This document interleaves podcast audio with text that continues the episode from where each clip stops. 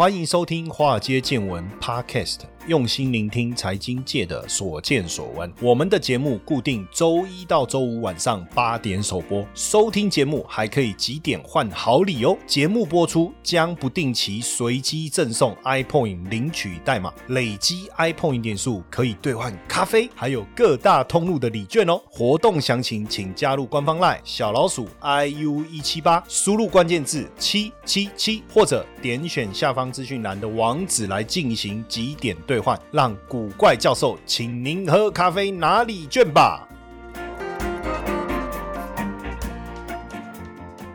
好，大家晚安，我是古怪教授谢承彦。好，那今天要来跟大家聊什么哈？要来聊一下网络发展的黑历史哈，反垄断电商的透明件，我自己听的题目我都忘记了，怎么会这样？这个没有关系啦，因为贵人多忘事嘛，对不对？好，然后为什么要想聊这个哈？先跟大家讲一下，你你看最近这个疫情的关系哈，有一只股票很猛，这个股票叫做什么哈？如果你你在股票这边搜寻一下哈，你。你打 M O M O 也可以，我我我我之前不知道哎，我都想说输入要输入富邦美啊，美是女字旁的美哦，不是火字旁的美。股票代号是八四五四哈，这支股票呢已经涨到一千块以上，那就是 Momo 购物台，没错啊，就是 Momo 购物啊。有没有在 Momo 购物上面买过东西哦？其实我最近也在 Momo 购物上面买了一些东西，我现在大概都会去三个地方去看一下。以前我就是大概四个地方啊哈，一个是 PC Home 嘛，另外一个是雅虎购物嘛，好，然后再来就 Mo。某某嘛，再来就东升嘛，那我固定会在这个四个地方，我。呃，而且我会发现哦，同样的东西在这四个地方，既然会有四种不同的价钱，那总会有一个稍微比较便宜一点。那我发现大部分会出现在两个网站，一个是富邦美或者是东升购物，这两个网站常常会捡到比较便宜，或者它有一些小折扣。但是过去我们可能都在，因为我早我比较早期，我很早就习惯在网络上买东西，因为我发现要去店面啊，你没有办法获得充足的资讯哦。在网络上，你很轻松的，你就可以，比如说，我今天想要买。像最近大家可能会想要买笔电，对不对？那你就输入笔记型电脑，哇，各种牌子、各种价格。好，那如果你现说、现说、现说，比如说我我就我就只想买两万块以下的这个华硕的笔电，你就输入这样的条件，你就可以找到，然后再看它的规格喜不喜欢。好，喜欢就按买进嘛，对不对？买了以后到现场来看啊，不喜欢再按退货，又有人要把它收走了。它是非常方便，但是很很奇怪的事情是我刚才讲的富邦美是网络购物，对不对？那 PC Home 它也是网络购物。哦，它这个公司在台湾的股票。挂牌的名字叫做网家八零四四的网家，但是两档股票哈，股价既然差很多，这个富邦美已经冲上一千一了，但是网家呢，哎，也是一开头，但是少一个零，一百一十几块哦。简单来讲就是十分之一哦。可是很奇怪哦，明明富邦美是比较晚成立，也比较晚股票上市哦，那它是从电视购物起家的哦，产品也都是从无到有，然后呢，开发者也被训练的很很精明哦，就是说，比如说。说你卫生纸磅数大小这些会不会是跟他们一开始是从电视购物上来有关系？我觉得有可能，因为电视购物啊，它的热门时段很有限，所以所有的产品他们一定要最精确、最精准，而且要极大化哈。他们就把这个精神也把它放到了这个网站上来。那当然，很多人说某某就是在学 PC 红哦，可是是不是真的是这样？我觉得倒不尽然哦。为什么？刚开始其实我确实是都在网 PC 红上面买东西，呃，有的。某某以后，我觉得他一开始的时候，我觉得他网站上的东西会不会都是电视购物的东西？所以，我我也没有什么心思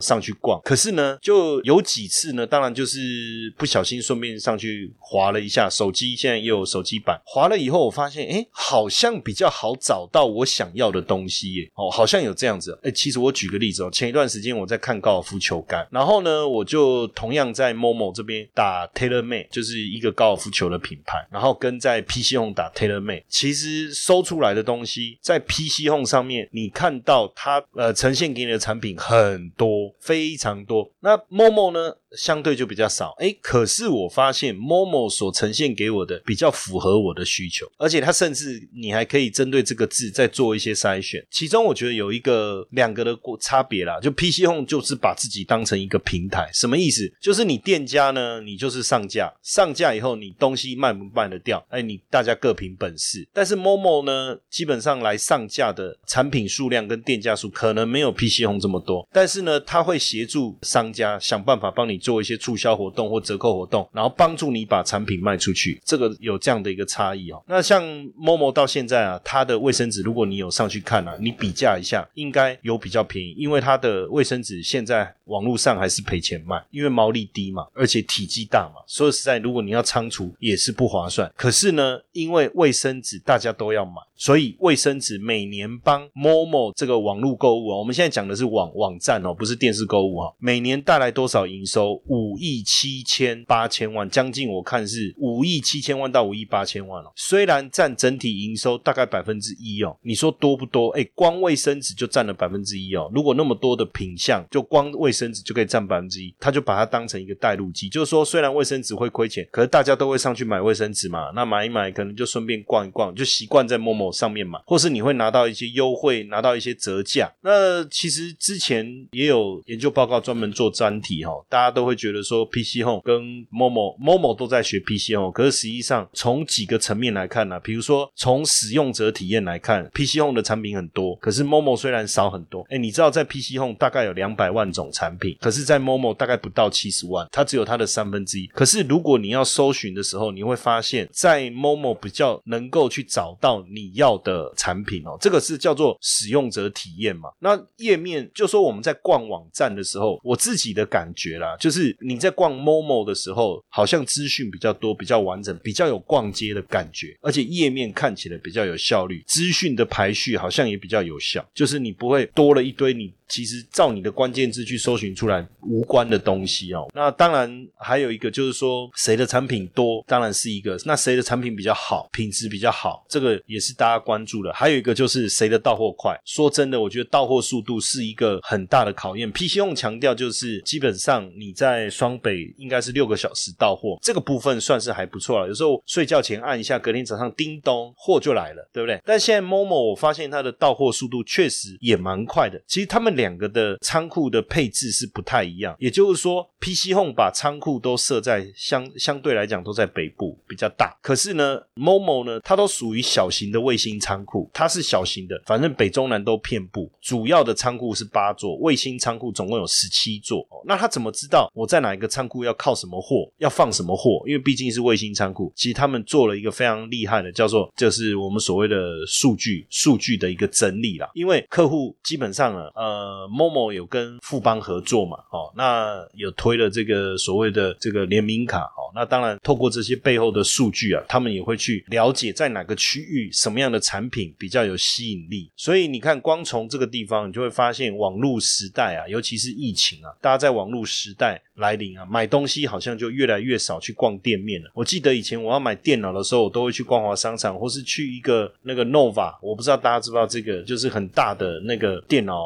贩卖中心这样，现在几乎都没有。以前我前一段时间到台北车站要去录影的时候，到台北车站去。以前台北车站不是有一个那个专门都在卖那个电脑相关设备吗？就是在那个现在变成是好像是一个呃很大的服饰品牌，可是看起来好像又又没有了。你知道这个变化是相当相当大的哦。那所以电子商务时代的来临，其实。带来很多的改变。我我我再举几个有趣的故事哈。在美国有一个，她就叫杰西卡，好不好？我们就叫她叫杰西卡。然后呢，因为她怀孕了，她怀孕以后呢，她看一些婴儿书籍，她发现说，她所得到的资讯是，哎，好像很多产品都有毒，那甚至是婴儿产品，她就很害怕。可是她有了这个念头，她就想要来创业，她想要找到产品是无毒的。本来是她自己要嘛，后来她就想说，哎，我可不可以透过分享这个产产品来创业。可是你要知道，如果是在实体的店铺啊，你要去做这件事有困难。你要怎么让别人知道你有卖这个东西？它就是透过电子商务的方式发展，然后后来成为这个这个非常知名的有机婴儿产品的公司。然后包括有一个 YouTuber，他这个在频道上面一直发布跟美容相关的东西。你知道他二零零七年开始，他在这个 YT 上面的这个视频哦，第一个礼拜就四万人看他的视频，然后到后来已经有八百百万的用户，你知道吗？所以因为这样子，他就直接在他的频道上面来去推广他自己的美容包。这个都是电子商务发展当中一个非常大的这种机会。甚至我不知道大家有没有知不知道这个人叫麦麦可杜宾啊？哈，那他就是用一块钱出售刮胡刀的订阅服务啊，很妙很妙。然后在二零一六年的时候呢，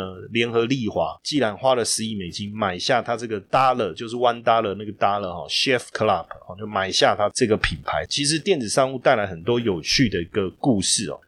比特币身价水涨船高，想投资又不知道怎么开始吗？古怪教授听到各位的心声喽，我们推出一门适合比特币小白的懒人投资课程——比特币新手变行家。无论是小资族、上班族、家庭主妇。或者退休人士，只要你拥有一颗积极学习的心，我们将手把手带你真正了解加密货币的领域，并协助你建立一套适合自己的操作模组，让投资比特币也能变得轻松、安全、稳定又自在。课程原价六千六，募资期间推出超早鸟三折限时优惠，大回馈哦！现在报名本课程只要一九八零元，每天不到六块钱，让自己小钱变大钱，有钱变得更有钱。立即加入官方 Lite。小老鼠 iu 一七八，输入关键字英文字母 BTC，取得课程优惠资讯。古怪教授还额外免费送你比特币教学懒人包，限时优惠即将额满，要抢要快哦！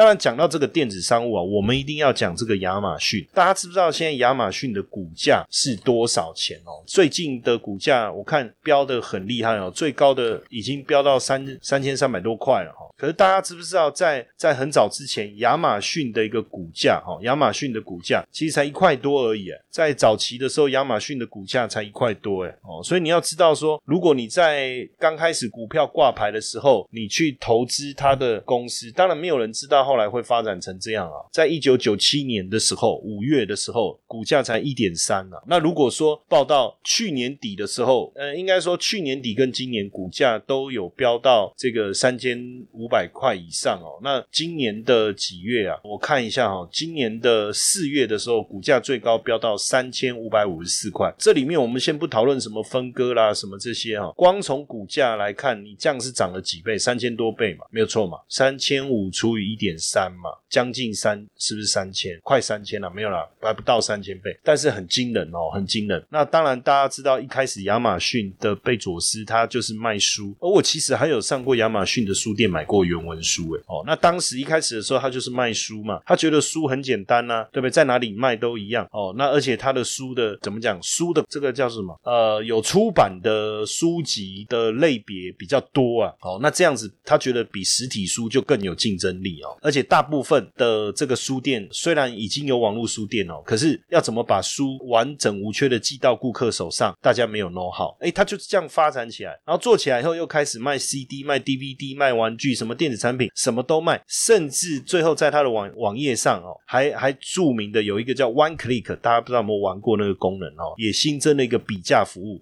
就如果你真的找到更便宜，他也引导你去别的网站买哦，这样子。那当然，后来二零零二年更重要的是，他们成立了亚马逊的一个网络服务，叫 AWS 哦，就是 Amazon Web Server 啊，Amazon。呃，有人发音叫 Amazon 哦，那那那个发音是比较台式的哈。然后有人发音是 Amazon，那个也不对哈，那个应该正确的念法哈，Amazon 哈，Amazon。这个其实我觉得他的做法很好，因为他有贝佐斯讲了一句话哈，他说：当然你利润很高的话，你可以你虽然赚得多，可是你会吸引更多对手进来竞争，所以他把利润通常压得很低耶。为什么？因为顾客就更始终了，对不对？哎，你知道我我之前那时候我忘了是多久了，应该很多年很多年前，我第一次在亚马逊那时候要在网络上买东西，这是多么可怕的体验啊！因为你很怕按错东西耶，而一个步骤一个步骤，你要知道亚马逊那时候就原文的网站嘛，那我们的英文算是还可以了哈。那在网络上，而且重点是你寄到台湾呢，你要填英文地址哎，然后买一本原文书，算一算台币一两千块，那万一填错寄错怎么办？不过后来送出去以后，心里面很期待啊，哦，哎，这什么时候会有寄这个这个从国外寄来的书这样子？后来收到的那一天，我都还记得，很高兴啊，因为上面就是用英文，他们就英文地址，我说哎，那我真的没有弄错，也真的寄来。所以呢，亚马逊啊，真的不容易啊，二十几年来一直在低利润的环境下生存。有趣的事情是哦，另外一个电商巨头，不知道大家还记不记得？除了亚马逊以外，如果要来回想一下，其实真正最早最早开始的电商，应该是说大家会有印象的，其实是 eBay。大家还还知道 eBay 吗？哦，也许有的人知道，有的人不知道。不过 eBay 这一家公司的股票都还在，他们都还在营运哦，不不是消失了哈。它是一九九八年九月挂牌哦，比亚马逊稍微晚了一年多哦。那挂牌的时候大概在零点四四哦，那最近的价格最高有超过六十五块，但是你看这个差异性就很大，一个是将近要三千倍的股价的一个上涨，我现在都只都讲的是没有去讨论它的分割这一类，然后呢，它的股价你看涨幅其实还是有落差哦，连这个股价的这个数字也有很大的落差。那为什么以前这个电子商务巨头 eBay 现在慢慢的就消失，也不是消失，就是大家没有去关注它哈？为什么没有去关注它？哎，实际上我觉得，当然就使用者体验来讲，其实它有一个问题，跟我觉得跟 PC Home 有点像。PC Home 不是说它有两百万个商品吗？可是我们刚才讲 Momo 只有它的三分之一，可是它发展的比较好。同样，eBay 有一个很重要的宣传点，就是它有十一亿种商品清单，就它什么都有，你要买什么你都找得到这样子。但这就变成它的弱点了，因为客户会觉得说它的操作不是那么 friendly 哦，也不容易哦，自然而然大家就不太喜欢去了哈。不过最近他也在做一些改变啊，他想要把一些这个奢侈品哦带到他们网站上来，不论是卡文克莱也好啦，或者是一些知名的意大利品牌，他希望这些品牌到他们的网站上来。当然，重点就是这些奢侈品牌如果上了这个易贝，对易贝来讲当然很有帮助。可他怎么样让大家去确认他的认证，就是做的很好？不会买到假货哦，这件事情我觉得也是蛮重要的。当然讲到电商哦，台湾的电商的市场我觉得是比较小了，但是你至少也培养出几个知名的大的一个品牌，包括 PC Home 啊、Momo 啦，或者是东升啊。但我觉得很可惜哈，如果说能够再跨到美国甚至中国大陆的市场，我相信这个饼是更大的。所以讲到电商，又讲到中国大陆这么大的市场，当然我们就要讲一下。阿里巴巴对不对？阿里巴巴大部分大家都知道了，所以我觉得我也不用特别去细讲，因为至少阿里巴巴创下了这个过去最大的一个 IPO，两百五十亿美金哦。然后当然马云也成为这个是大家都知晓的一个大人物哦。当然也可以再来聊一下这个阿里巴巴旗下的这个蚂蚁金服哦。你知道呃，二零零八年的时候，马云说了一句话，他说如果银行不改变，那就由他们来改变银行。所以那时候，哎，他推出支付宝，我不知道大家有没有用过支付宝。我我讲一下这个很有趣的一个体验啊，因为我觉得是环境的变化非常非常的快。那早期我们出国的时候呢，你到任何一个地方，你一定要换当地的货币。那因为在还没有疫情之前呢，说实在，我常常在在海外跑，去香港。但比如跑东南亚比较多，去香港也好，去马来西亚也好，去泰国也好，去印尼也好，那到当地就要用当地的货币。你知道有一次很好玩，我在我在香港，然后我去那个一家在算是我我住的饭店旁边有一家店在便宜折扣在卖那个爱爱迪达的相关的。服装啊，就 T 恤啊什么的，我就很喜欢去那边逛，因为我只要住住那个香港，我就去住那个饭店，我就顺便去那边逛一下，因为我发现那个价格折扣后比台湾还的 Outlet 还便宜。可它不是 Outlet 哦，它只是在酒店旁边一家一家商店，可能他们就是固定就是把它在那个地方做拍卖这样。然后有一次我在那边看看看看，好这样，那付款就付现金嘛，因为其实，在香港他们也不太接受刷卡。那如果我刷海外的卡，成本又比较高，那我当然都换港币嘛，吼。那你也可以付用八达通刷。就八达通很像我们的捷运卡这样，然后这个旁边就有一个女生也在那边挑，你知道吗？哦，然后挑挑挑挑挑，一个还蛮年轻可爱的妹妹啊，吼，然后就突然之间就就一直在看我，你知道吗？然后就想说。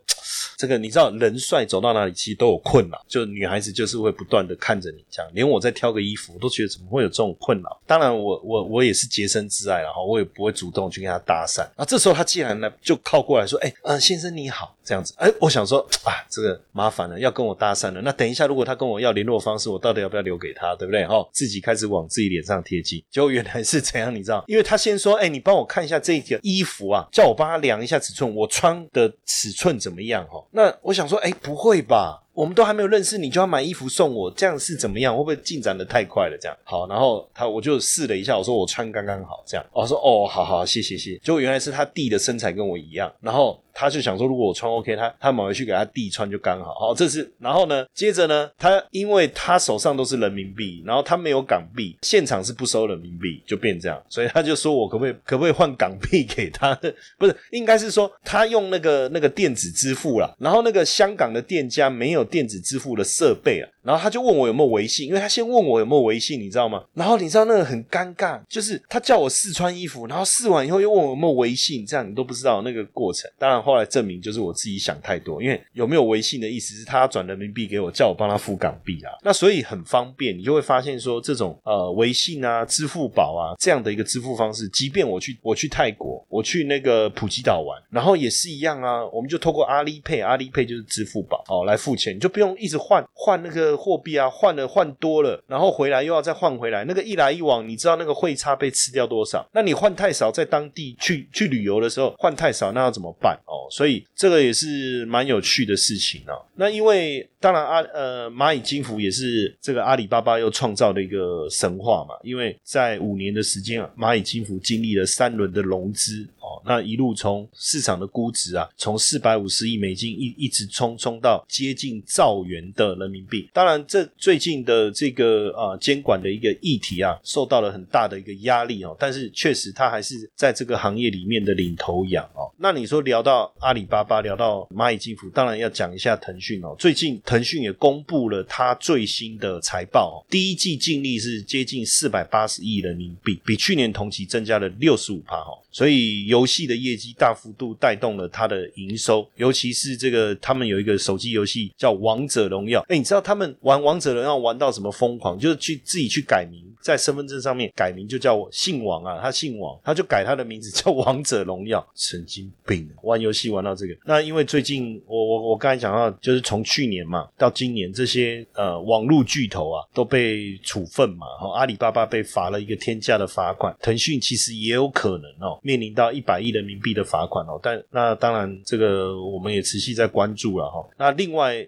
呃，非常知名的这个跟电商有关，也是这几年串起来叫美团。其实美团就是一个团购食物团购的概念嘛，就是网络食物外送服务嘛。那尤其是在去年整个疫情就把这整个市场整个带动起来，因为现在整个大陆有四亿人都用过这个服务，很可怕。那这个外送服务的产值已经攀升到四百六十亿美金。其实像前几年我去上海出差的时候啊，我就发现啊，像在那个办公大楼那个区域。啊，实际上要吃东西真的很不方便。那如果有吃的，那就是有点像美食街哇，那又很贵，餐厅又很贵。所以有像这样子的呃，美团这样的平台，或者是像饿了么，这个饿了么是也是阿里巴巴集团旗下的哈。这些实际上当然也串起了另外一个商机。那更有趣的是，美团现在已经开始超前部署了哈，因为可能也疫情的关系，他们也在思考外送员，这他们都叫外卖小哥了哈。呃，要增加的速度有点慢，怎么办？哎，那我是不是？可以透过无人机，好或无人车。来送餐，这也是蛮酷的哈，蛮酷的。那另外呢，呃，最近一个非常重要的讯息跟电商有关的，就是京东物流。大家也知道，京东它的这也是非常大的这个电商哦。那它旗下的京东物流呢，最近呢，在香港这个 IPO 超额认购是两百七十一倍哦，两百七十一倍。那预计要在五月二十八号挂牌，而且这一次的这个京东物流的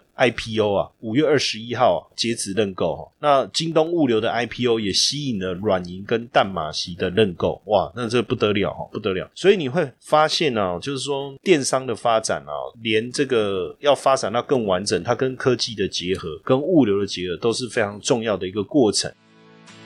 接下来就是我们今天的彩蛋时间，Apple 领取代码英文字母一五四一七。活动详情呢，请到下方的说明栏观看。那另外一个很知名的这个电商哦，它比较属于就是呃团购概念的哈，叫拼多多，叫拼多多哈。那它是在美国挂牌哦，在美国挂牌的股票代号就叫就是 PDD。那它当然主要就是推一些比较低价的产品哦，那也做得非常非常好。你知道他他们做了一个一个频道叫百亿补贴哦，每天大概有一千万的访客上去看，真的很惊人。那另外一个最近大家可能更更为关注的一家上市公司，在美国的，那它的股票代号是 VIP 加个 S 哦，没错，就是 VIP，然后加个 S，这个叫唯品会哦。那唯品会今年第一季的总营收是两百八十。四亿。哦，同比增就跟去年同期相比，成长了超过五十趴，非常的惊人哦！而且连续三十四个季 quarter 都获利诶。那你知道，其实电商也非常激烈。你看我们刚才讲到的电商有谁？光我刚才讲到现在就阿里巴巴嘛，也有京东嘛，对不对？然后又有美团，再加上这个拼多多，哇，唯品会加进来，其实是厮杀非常激烈哦。那阿阿里巴巴当然有它的市占率，也能够让它长期维持获利。所以像唯品。会这样连续三十四个季 quarter 能够获利，这个很不容易啊，很不容易了哈。所以当然，它也发展展的过程中，他们除了针对这个女性客户以外，哎，他们现在也也想办法抓男性客户。像像我，我也是很习惯在网络上买东西啊。实际上这样听起来哈，大家要知道哈，电子商务不是最近才发展，也不是最近才成熟，其实这一路发展的过程中已经二十年。那你要知道哦，电子商务要发展的很好，必须有两件事情。要能够完善。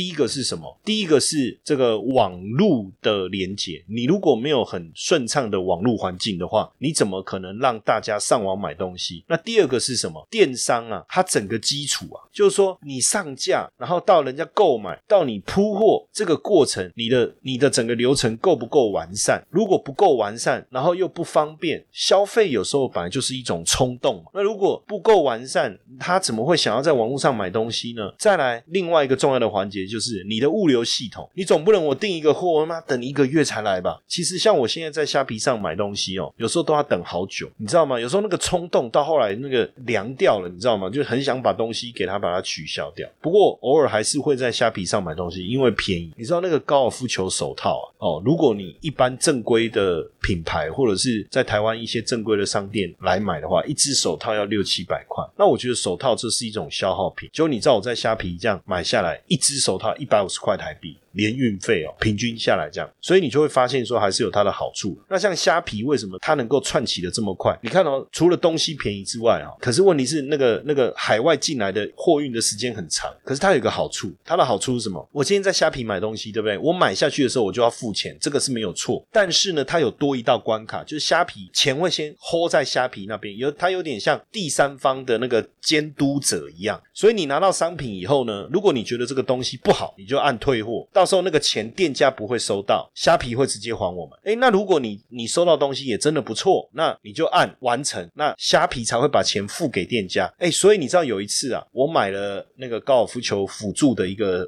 器材，练习的器材，结果送来以后，哎，怎么送来的东西不是我订的那个东西？但是这个东西好像我也可以用，但是问题是就跟我原来订的不一样啊。好，那我就跟这个店家讲，好，然后呢，店家就说，那叫我把照片拍给他看，我就拍给他看，拍给他看以后说，OK，好。那他就再把原来我订的再寄给我，那我就问他说：“那你送错了这个怎么办？”他说：“那就给我了。”那他送来给我这个东西，我要不要付运费？要。那我到底要不要付？我想说也还好啊，这样等于我只付个运费，我就多一样东西，对不对？好。可是问题是，每买完一个东西，我们就留个言评价一下嘛。那我就在那个店家下下面，我就留言说啊，服务是不错，可是送寄错东西，我就我就没有给他五颗星，我给他三颗星。但是问题是，他寄错，我一跟他讲，他也很快的就给我。回应了哈，那有就跟我说他赶快补寄新的，也也赶快寄上路了。那我也只要付个运费，运费也很便宜啊，就七十块钱。好，但我我我留了三颗星，你知道那个店家马上就敲我说，可不可以去改一下？因为那个留言是可以改，评价是可以改。他说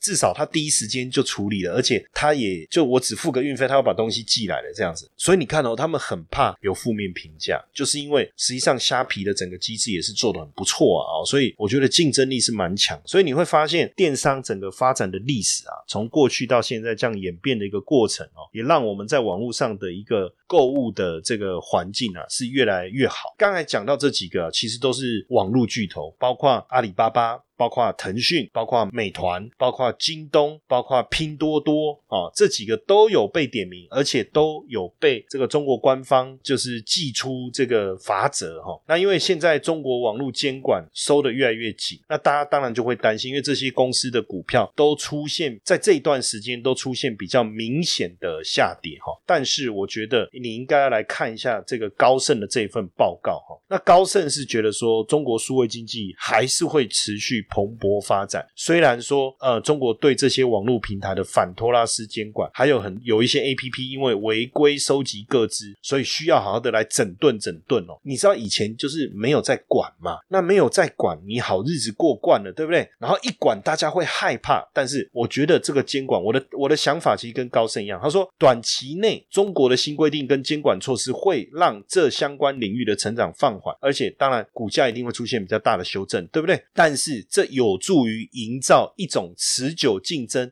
和风险降低的环境。大家要知道哦，这种所谓的这种数位经济啊，成长的速度非常非常的快。二零二零年，它占。整个中国的 GDP 已经将近四成，可是，在二零零五年的时候，就十五年前，只占了百分之十四，你就知道这成长的速度有多惊人。高盛统计，二零一六年到二零一九年，数位经济为中国 GDP 的增长的贡献超过了六十趴。当然，也有有赖于他们整个就是我们讲网络基础建设的完善嘛，对不对？还有包括我讲整个物流系统的完善，还有大家上网的使用网络、使用手机，还有线上支。支付这些的这种习惯性哦，那预期未来还是会有高度的成长哦。当然，因为成长的速度太快，行业太过集中也不好，对不对？所以监管让大家皮绷紧一点，然后有一个合理，或者是对消费者来讲啊，有一个更好的一个环境，我觉得真的不是坏事哦。所以高盛说，呃，他们预计中国的数位经济还是会继续快速的成长，然后包括传统部门的数位化也能够提高他们的生产效率。监管的这个收紧当然会对短线产生一些影响，但是就长线来看。是一个很好的一个机会。更简单、更白话文来讲啊，就是短线上这样的一个一个政策面，让他们股价出现比较大的修正的话，都是非常好的投资的机会啊。像之前我们在节目当中有跟大家分享过的新经济相关投资的 ETF，像中信中国的零零七五二嘛，也确实很多同学在问嘛，说哎，老师这个零零七五二最近的价格修正的比较大。是不是？因为刚好同学也有在问嘛，是不是一个好的买进的时机哦？那像在五月中的时候啦，它的价格差不多跌到二十七附近了。这二十七呢，如果你仔细看啊，就是在二零二零年下半年整理这个箱型整理的下缘。等于是去年下半年箱型整理的下缘落在二十七块附近，形成一个很好的一个支撑带。那这一次的下跌是跌到这个支撑带这附近就止跌了。那最近当然股价稍有一些反弹，那是不是这样的一个反弹，股价就会上涨？我觉得也没那么快。但是就今年，我我是期待它今年整个第四季啊股价的一个表现哦，尤其是接下来呃十一长假啦，甚至这个双十一的一个特卖啊，吼，或是双十二的特卖。都会给电商产业带来非常好的一个业绩的一个成长哦。那我预估今年第四季成长的力道应该会比去年第四季更强。所以这几个月是不是会形成碗形整理，还是形成这个水平式的所谓的箱型整理？这个我没有没有把握。但是问题是，我觉得在这个整理过后啊，第四季的业绩的一个发动，因为刚好我我觉得这是一个好事啊。第四季业绩要发动啊，刚好这一季啊，五月到八月这一段时间啊，因为更高度的监管，股价的大幅度修正，反而给我们带来一个个。很好的进场点，要不然你看我刚才讲第一季相关的这些企业，它